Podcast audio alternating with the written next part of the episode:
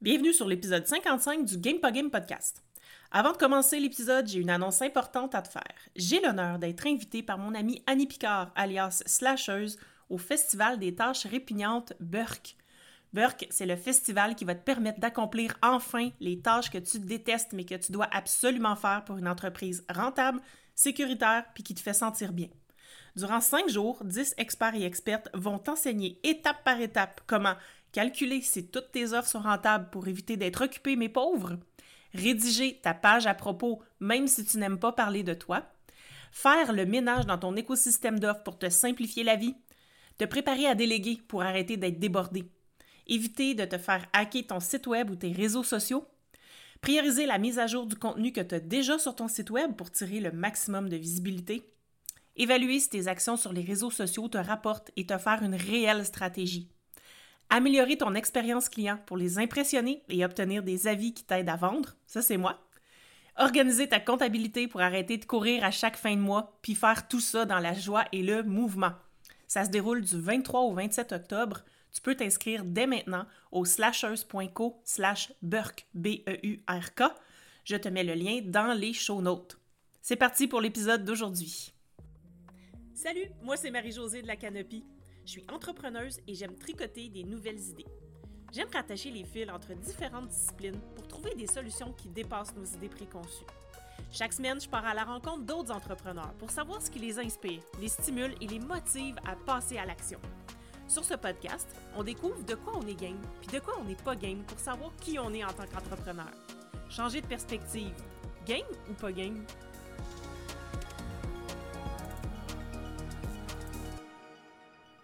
Salut, salut, j'espère que tu vas bien.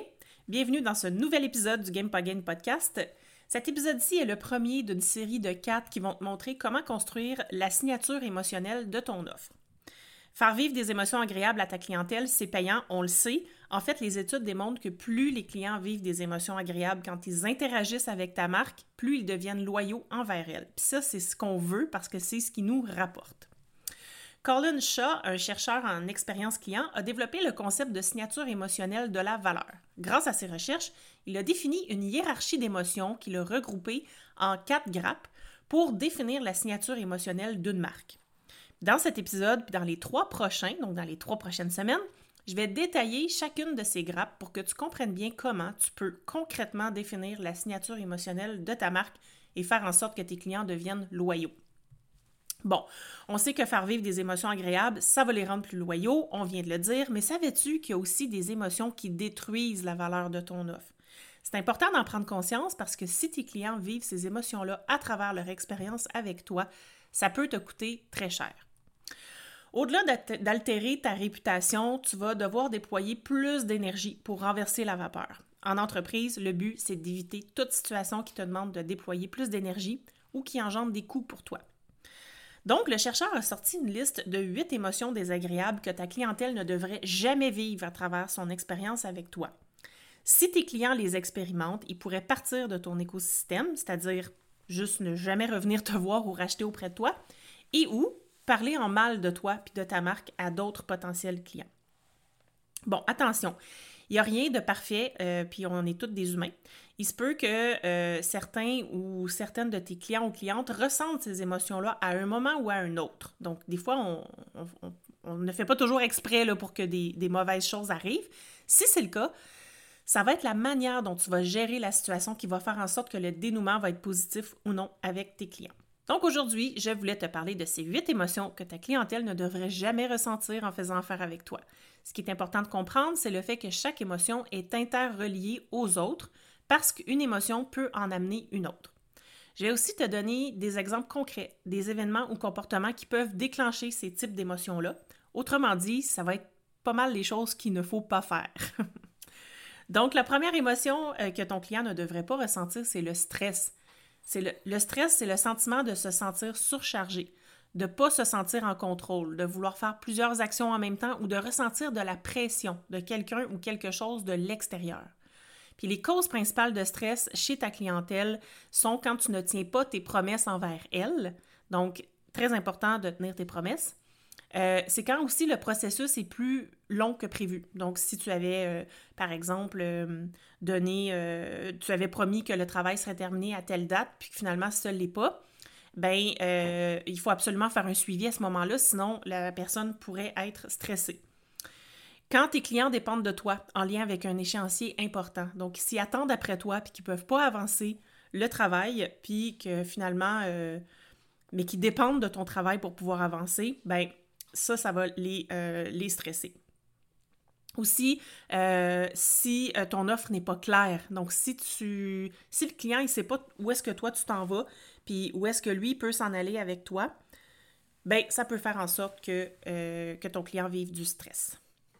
Deuxième émotion à ne pas faire vivre à tes clients, c'est la négligence, de se sentir négligé c'est le sentiment qu'une autre personne ne nous accorde pas assez d'attention. Donc, si tes clients ne euh, se sentent pas traités à leur, à leur juste valeur, ça va faire en sorte qu'ils vont se sentir négligés et ça se pourrait qu'ils veulent juste se sauver.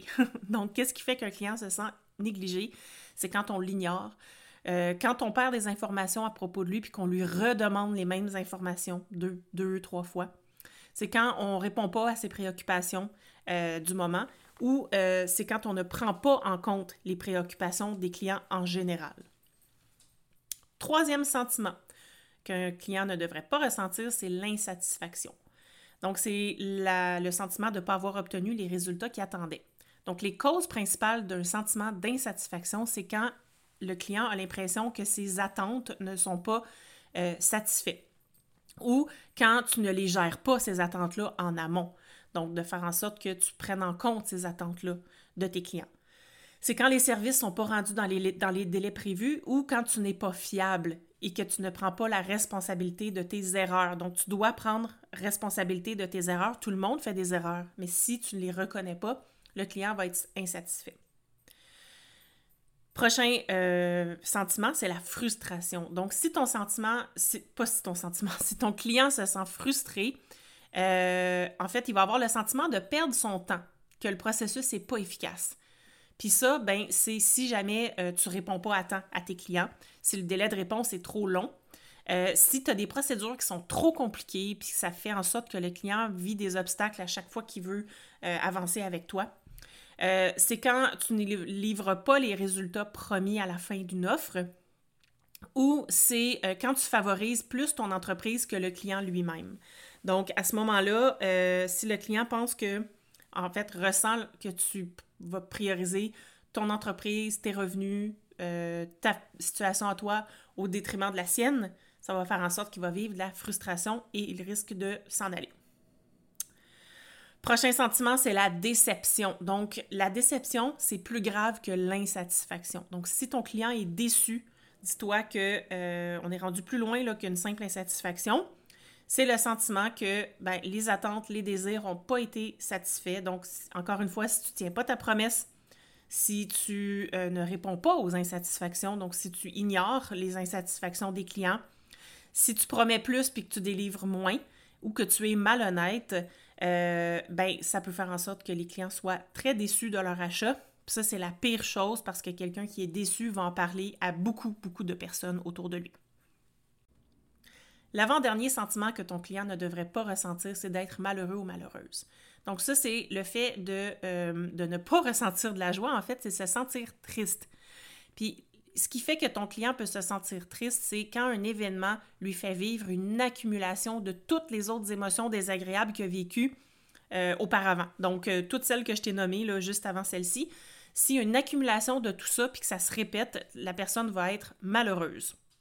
Et la dernière euh, émotion est l'irritation. Donc, si le client se sent irrité, donc c'est le fait de se sentir impatient ou fâché face à un événement, ben ça va faire en sorte qu'il soit qu'il va partir ou qu'il va parler en mal de toi. Et ça, ça, arrive quand ton client sent que tu le harcèles quand tu veux lui vendre quelque chose, par exemple. Donc, tu vas pousser pour essayer de lui vendre quelque chose. Euh, quand tu vas aller euh, voir en DM euh, les personnes de ton audience, par exemple, de manière non sollicitée, donc les personnes peuvent se sentir irritées. Je sais pas pour toi, mais moi, ça m'arrive quand les gens arrivent dans, ma boîte pour tout de suite me balancer une offre ou un, ils veulent tout de suite me vendre quelque chose, ça me rend, je me sens irritée. Euh, quand tu mets des obstacles dans le chemin de tes clients. Donc ça, concrètement, ça veut dire en fait d'avoir des processus compliqués, euh, qu'il n'y a rien qui, aille de manière fluide. Donc ça, ça va faire en sorte que tes clients vont être irrités. Et tout ça peut être évité. Donc toutes ces, ces émotions désagréables-là peuvent être évitées euh, facilement si tu mets en place un parcours client bien réfléchi en sachant toutes les actions qu'il y a à faire à chacune des étapes ou à chacun des points de contact. Alors voilà, si je résume les huit émotions destructrices de valeur, on a le stress, euh, se sentir négligé, l'insatisfaction, la frustration, la déception, se sentir malheureux et l'irritation ou se sentir irrité. Pour éviter le plus possible de, faire vivre ce type d'émotion-là, il faut absolument que tu réfléchisses à ton parcours client puis que tu mettes en place des mécanismes ou des processus qui vont prévenir ces mauvaises surprises-là. Comme je disais, bien entendu, ça ne peut pas tout éviter, hein? on ne peut pas tout prévoir dans la vie, mais le fait de penser à tes processus, ben, ça va te forcer à établir une procédure pour rattraper si jamais il y a quelque chose euh, qui se passe qui ne devrait pas se passer. Je t'invite à revoir ton parcours client puis à repérer les endroits où tes clients pourraient ressentir une émotion destructrice de valeur et surtout de corriger ce qui doit, ce qui doit l'être. Puis dans le prochain épisode, ben, je vais te parler de la grappe des émotions de l'attention pour faire en sorte que tes prospects achètent plus vite et dépensent plus. Donc, qu'est-ce qui va faire que les gens vont euh, accorder de l'attention à ton offre? Alors, sur ce, je te souhaite bonne semaine. Si tu as aimé ce que tu viens d'entendre, aide-moi à faire connaître le podcast. Invite du monde à se joindre à notre gang. Abonne-toi puis mets 5 étoiles pour que tout le monde sache où on est. Puis rédige un avis sur ta plateforme d'écoute préférée. On se parle la semaine prochaine? Bye là!